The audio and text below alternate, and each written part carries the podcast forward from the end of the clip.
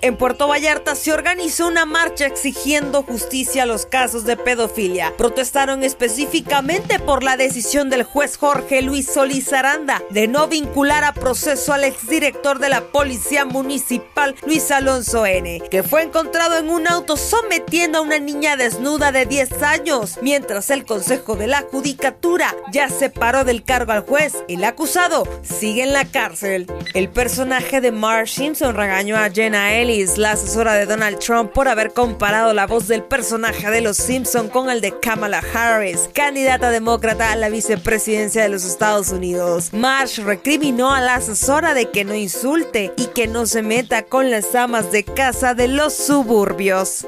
I teach my children not to name call, Jenna.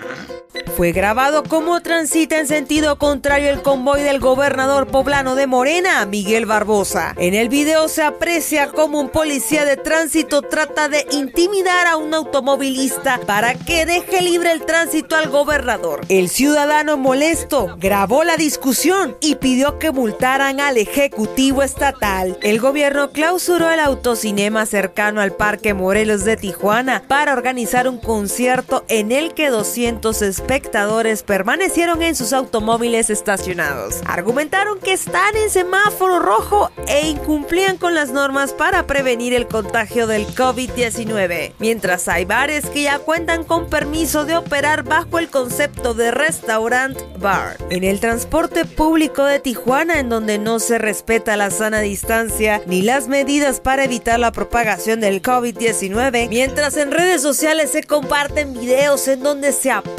unidades saturadas sin supervisión de ningún inspector. Tijuana conserva el primer lugar de casos activos en Baja California con 191, dando un acumulado de 4.593 casos durante la contingencia. Durante el fin de semana fueron detenidas 179 personas en las garitas de Tijuana con San Diego, mientras la policía presume que al menos uno contaba con orden de aprehensión por tráfico de drogas. Los usuarios de la garita evidenciaron que algunos ya habían recuperado su libertad, pues el 60% son reincidentes. El cantante Miguel Bosé sigue promoviendo la idea que el COVID-19 es un engaño. Este fin de semana convocó a sus seguidores a congregarse físicamente en Madrid, España, y mostrar que están convencidos que el coronavirus es una conspiración internacional y se rehusan a utilizar el cubrebocas con la movilización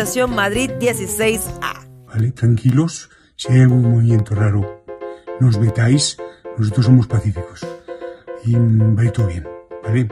Os espero a todos allá. Yo soy la resistencia. El presidente Andrés Manuel López Obrador aseguró que la incidencia de contagios por COVID-19, que promedia más de 5.000 casos diarios en México, es una luz al final del túnel. Aunque metafóricamente, la luz al final del túnel significa la muerte. El presidente trató de explicar que es una esperanza. Es como una luz eh, al final del túnel.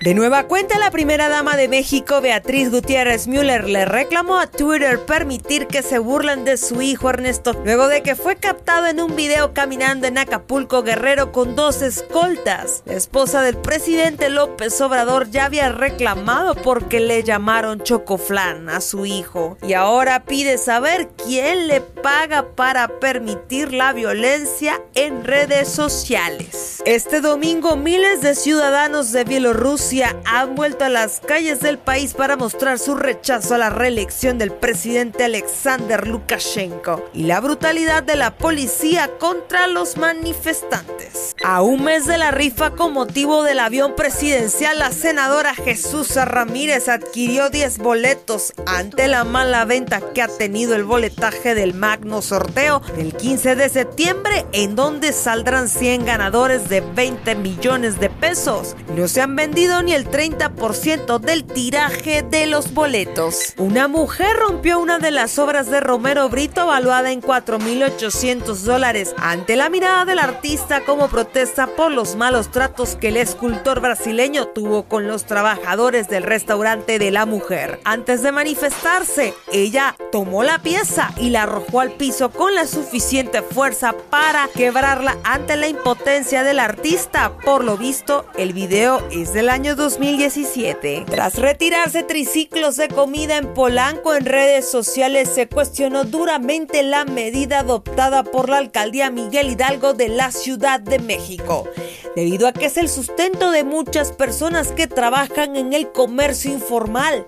En una imagen se aprecian muchos de estos que tienen charolas, termos de café y canastas de pan, muy comunes en las calles de la ciudad.